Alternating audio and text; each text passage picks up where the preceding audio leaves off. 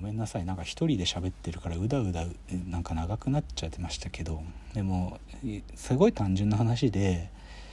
原初的な創作ってのは多分好きな人に気持ちを伝える気持ちが伝わんなくてもいいんですけどね。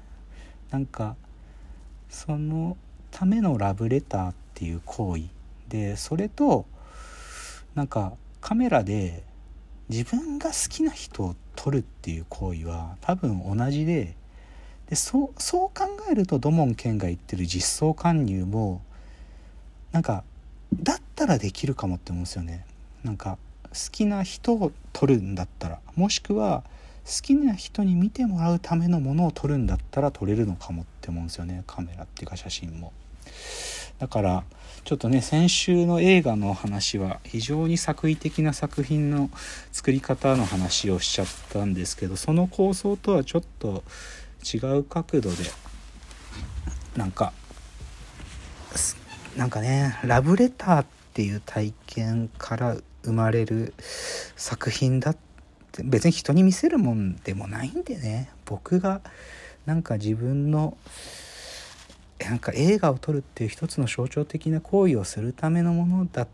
て考えればそういう創作だっていいのかなって思ったんですよね。でそれは何て言うかなんかさっきうだうだ喋った「今夜はこの字で」でチョコバナナの串カツ食べてて甘いって聞くっていうシーンを OK テイクにするっていうことは多分それを撮ってる監督さんとか編集の方たちはそういう眼差しを持ってるんでしょうね。まあ、中村ゆりさんが好きだって話とは違くてなんかそういうことが分かる人っていうかねだからそういうものだったら撮れるのかなってまあこれって撮れるって言って撮れるもんじゃないんだけどでも自分の内側にはそれを素敵だと思う心は間違いなくあるわけだからがねだから一番簡単っていうか簡単簡単じゃないんだけどそれを再現しようと思って作劇しようと思ったらなんか僕みたいな素人じゃ無理なんだと思うんですよね。それが高い確率で再現できなきゃそういうなんか、うん、劇映画にはならないから。とするとやっぱり好きな人を撮るしかないんでしょうね。で好きな人を撮ってる時に自分が持ってる眼差しとかその人がこ、ま僕に向けてくれてる眼差しはカメラの中に映る可能性があって、まあ、別にカメラじゃなくてもいいんですけどねなんかそのやり取りってのが作品になるかなっては思ってね。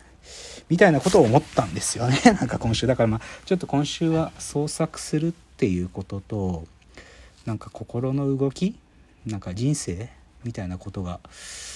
なんか結構つながったりつながったりつながんなかったりもう一個の方の全く独立のはずなのにきっかけになったりみたいなことを考える機会が多くてだからちょっとそんなこと思いましたね。ちょっとなんかあれですね。えー、えー、なんかいちょっと感情的な話だったと思うんですけどね。じゃあちょっと最後、えーと、ラジオエンタメ自転車ライフの最後の自転車ライフの話を少しだけ。えっと先週末はまあちょっと特に日曜日は最後の追い込みだったんで仕事もばっつりあったんで土曜日のちょっと朝から昼過ぎぐらいまで限定で自転車ちょっと乗って。でちょっとねあのヒルクライムですよね山。山を登れるようになりたいと思ってその練習にですね高尾山に行ったわけですね。まあ前も一回行ったん高尾山は。で高尾山って高尾山の駅前の高尾山口ってあの、まあ、高尾山登山しに行く人が一番降りるあのなんだっけトリックアート美術館とかがあるあそこの駅越えていくと上りが始まっててそれの最高地点が登るのが大垂水峠ってとこなんですけどそこまでが、まあ、ある意味高尾山で山行く時のなんかまず入り口のとこなんですよ。で前一回僕その大垂水峠まで行ってまだ先あるんだと思ったんだけど下っててあこれ下っちゃったらまた登んなきゃいけないのか怖えと思ってちょっと下った時点でビビって引き返して大垂水峠降りてきてそのまま帰ってきたんですよ。で今回はそれさらに行ってみようっていうのが今回で、えっと、高尾山口から登って大垂水峠のてっぺんまで行くとそこから下っていくとですね相模湖っつうのがでっかい湖までずっと下ってっていやでも僕あの知らなかったなんか高尾山の先が相模原市でなんか基本そっち向こう側って相模原市なんだなっていうのを初めて知ってで相模湖って非常に大きくて綺麗で。あとなんかね街も趣があるんですよね。なんか古い建物が結構相模湖に入ったとこら辺はあったり駅もなんかねこう山間部でなんか雰囲気あっていいなと思って。でで実はですねここから別のルートに行くと違う峠を越えて八王子の方に戻ってこれるっていうルートをあの事前に調べてあってそっちのもう一個のルートが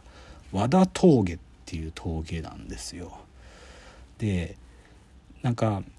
自転車の都内ヒルクライムマップみたいなサイト見ると大垂水峠っつうのは初級者向けなんですよ。まあ、登り口にもよって違いがあるんですけど僕が登ってった坂尾山口側から登るのは初級者向けでで今回僕は大垂水峠のてっぺんまで足つきっつうんですけどもうね登れなくなっちゃうとね自転車から一回降りて足つかないともう無理なんですよ。なんか心拍数も上がっちゃってて。だけど今回は大垂水峠のてっぺんまでなんとか足つかないで登ってみようっていうのが今回の目標でで大垂水峠はなんとか行けたんですよ。まあガンガン抜かされるんですけどね。登ヒルクライムやってるなんか強い人たちいっぱいいるからもう僕なんかガンガン抜かれるんだけど僕は一番軽いギアでちょっとずつちょっとずつ上がってなんとか大垂峠のてっぺんまでは行けたんですよ。でそっから相模湖までは下りでめちゃくちゃ気持ちいい。もうダウンヒルってやつですよね。すごく気持ちよくて。相模湖まではもうシャーッと降りて本当に気持ちよくて。でそれのじゃあ戻ってくる別の峠の和田峠っていうのがこれがヒルクライムサイトの評価でいうと中級もしくは上級者向けで全く無理でしたね。なんかシャドウで平均すると10%は切るんだけど強いとこだと13%とか14%のシャドウなんですよね。あれはちょっと僕の力じゃ今は登れなかったな。でも実際多分それ力反映してるからか大垂水峠登っているサイクリストと比較したら和田峠ほとんどいなくて僕以外で3人ぐらいにしか会わなかったな。でもいましたけどね。でもその人たちは本当坂坂バカっていうらしいんですけどサイクリストでさヒルクライム好きな人坂バカ。その激坂でも登っていく坂バカたちって感じがして多分坂好きなんだろうなって。僕は好きなわけじゃなくて登れるようになりたいからチャレンジしてるんだけどちょっとまだ和田峠をてっぺんまで登りきる力は全然まだなかったっすね。だからなんかちょっとでもいい練習ルートだなと思って大垂水峠は軽く越えてでも相模湖一旦降りるからなんか少し足が休まってそこから和田峠のもう一回登りきるみたいなのができるようになったらヒルクライムも自信つくんだろうなと思いますね。でも和田峠長いんだよな。56キロその激坂続くんであれは少し本当に登り方を訓練しないと僕まだダンシングがうまく使えないんですよね。いわゆる休むダンシングっていうダンシングって立ちこぎのことなんですけど立ちこぎをうまく挟むと筋肉が多少休められてっていうのがテクニックらしいんだけどダンシングやる時のギアチェンジがうまくできないんですよ。だからそれとかをね練習しながらやってるんですけど。でも和田峠は本当に綺麗でああ山だなっていう。で山の匂いもするしね。だからいいなって思うんでなんかヒルクライムまだまだ僕初心者で練習中なんでなんかヒルクライムのコツをご存知の方がいたらなんか教えてほしいっすね。別に速くなりたいわけじゃないんだけど登りきれるようになりたい。こう疲れてても長い距離でもなんか10キロの坂道でも行けるっていう自信を持てるようになりたいのでまあそんなことをちょっと土曜日だけなんですけどね先週は。で今週はちょっと出張から帰ってきて仕事がどんだけ溜まってるかなんですけど今週も少しもし行けたら自転車行けたいなと思ってるんですけどね。っていうようなことを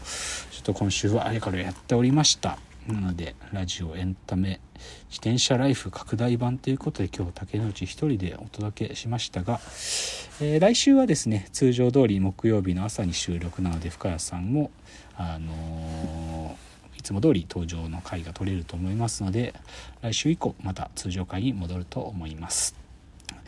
なんかご意見やご感想、まあ、最近はあんまりなんかこの作品どうですかみたいなお話をなんか皆さんからのご意見読めたりもしてなかったのでなんか皆さんおすすめの作品やジャンルなんかありましたら是非感想のフォームから送っていただけると嬉しいです。ではお別れの時間やってまいりました。わーわー言っております。お時間です。さようなら。